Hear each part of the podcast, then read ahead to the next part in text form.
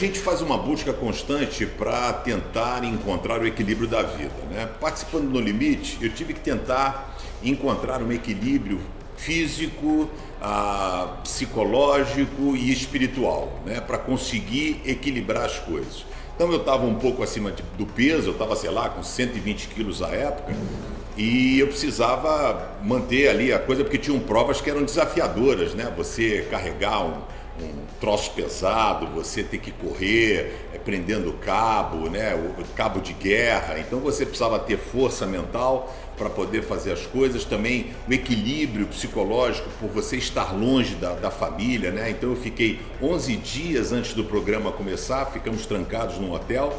Depois nós fomos, fiquei 12 dias no mato, depois fiquei 21 dias esperando para poder voltar para casa. Então você precisa ter uma cabeça boa para não, não surtar. E lá, por exemplo, eu e o capitão, né, o Rodrigo, foi quem ganhou, a gente é bem-humorado, tem um momento que ele fala assim, a gente é de boa, né, Pedro? A gente não esquenta muito a cabeça.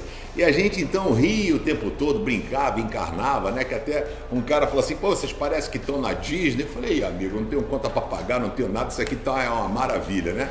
E aí eu, eu, precisava do equilíbrio físico e psicológico, mas acima de tudo eu precisava do equilíbrio espiritual e entender qual era o meu papel naquele momento ali. Né? Uma pessoa que iria levar o nome de Jesus para as pessoas, poder falar de Jesus ali com a minha vida, né? com cuidado. Teve um momento que eu peguei, tinha rede, aí tinha uma menina que queria dormir na rede, eu falei, ah, pode dormir na rede, eu durmo no chão. Às vezes a comida, né? a Érica era triatleta, né?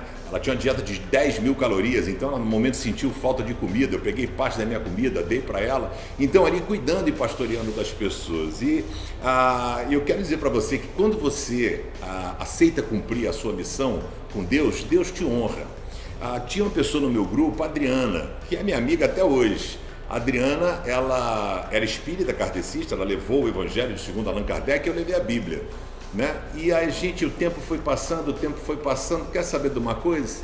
A Adriana foi minha ovelha, se converteu, entregou a vida a Cristo e se tornou minha ovelha. A gente não consegue entender os caminhos de Deus, né? Eles são mais altos do que os nossos pensamentos também. E um texto que veio muito à minha mente nesse momento de buscar o equilíbrio, né? 1 Coríntios 10, 13, quando fala assim: O Senhor não permitirá ah, que um servo seu sofra além da capacidade, daquilo que ele possa suportar, né? ou as tentações da vida.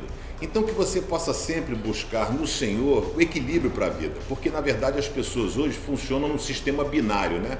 Ou é tudo ou é nada, ou eu sou intenso ou eu não faço nada. E a vida é pautada nisso, né? Nessa busca pelo equilíbrio, essa busca, né? E eu precisei desse tripé, né?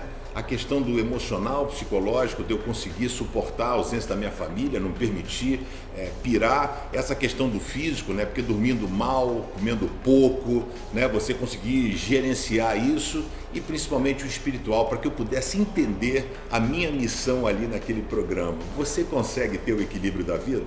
Você consegue entender o teu papel dentro da tua casa, o teu papel dentro da sociedade?